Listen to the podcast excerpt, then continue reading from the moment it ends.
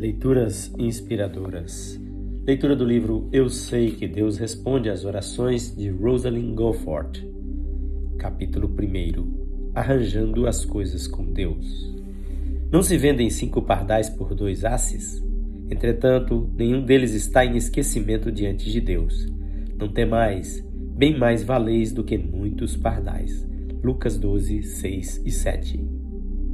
As páginas deste pequeno livro tratam sobretudo de um aspecto da oração, a petição.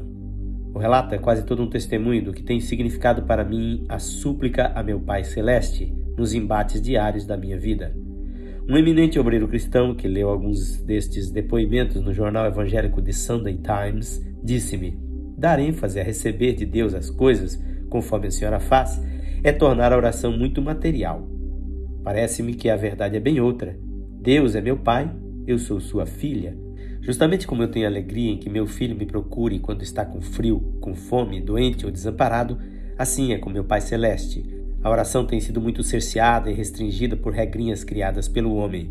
Estou certa de que Deus quis que a oração fosse tão simples e natural, uma parte tão constante da nossa vida espiritual, como as comunicações do convívio entre pais e filhos no lar. E assim como grande parte deste convívio consiste apenas em pedir e receber, assim é conosco e com nosso Pai do céu. Entretanto, talvez o elemento mais importante deste pedir e receber de Deus esteja no reforço que traz a fé uma resposta a uma oração definida, pois que é que pode ajudar a inspirar mais do que um testemunho vibrante do que Deus fez?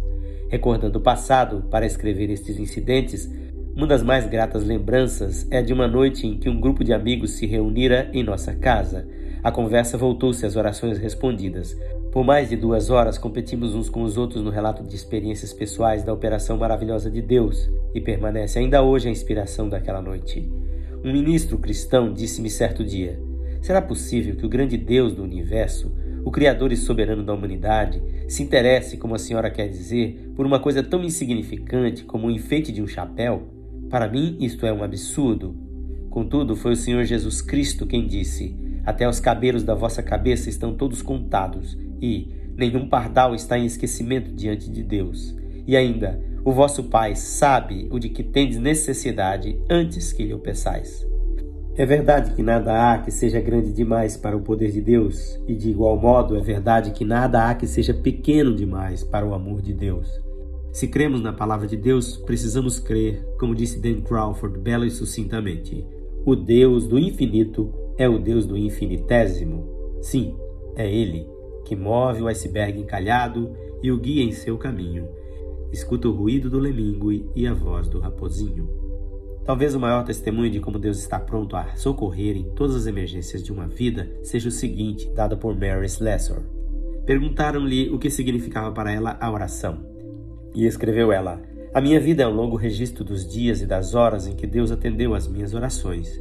Testifica a saúde física, o excesso de trabalho mental, a direção concedida tão maravilhosamente, os erros e perigos contornados, a inimizade ao Evangelho vencida, o alimento providenciado à hora exata em que era necessário, tudo o que constitui a vida e o meu humilde serviço.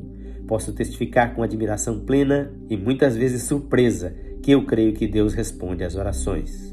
Eu sei que Deus responde às orações. Já me perguntaram: Deus sempre lhe deu aquilo que a senhora pedia? Ah, não. Se ele o tivesse feito, teria sido crueldade. Um exemplo: quando eu era moça, orei durante três anos para que Deus me concedesse um certo pedido. Às vezes eu orava como se fora pela própria vida, tanto eu o desejei. Então Deus mostrou-me claramente que eu orava contra a sua vontade.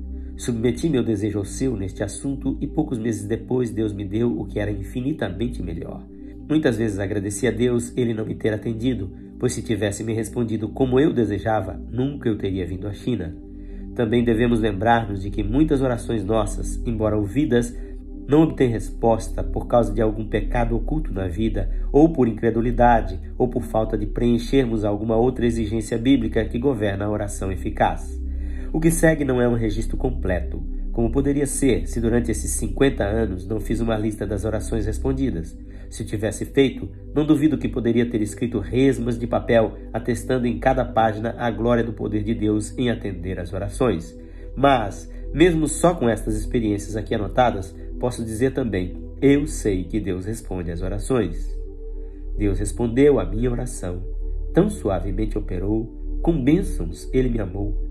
Oremos, pois, pelo impossível e alcancemos alto e bem visível a ousadia e firme convicção. Meu Deus, responde à oração.